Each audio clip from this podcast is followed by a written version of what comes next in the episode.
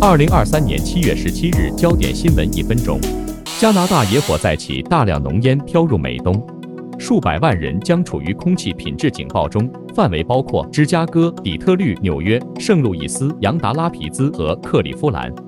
乌克兰罢工袭击克里米亚大桥，中断交通，导致被占领的半岛与俄罗斯之间的唯一交通中断。且乌克兰安全部门声称对这次袭击负责。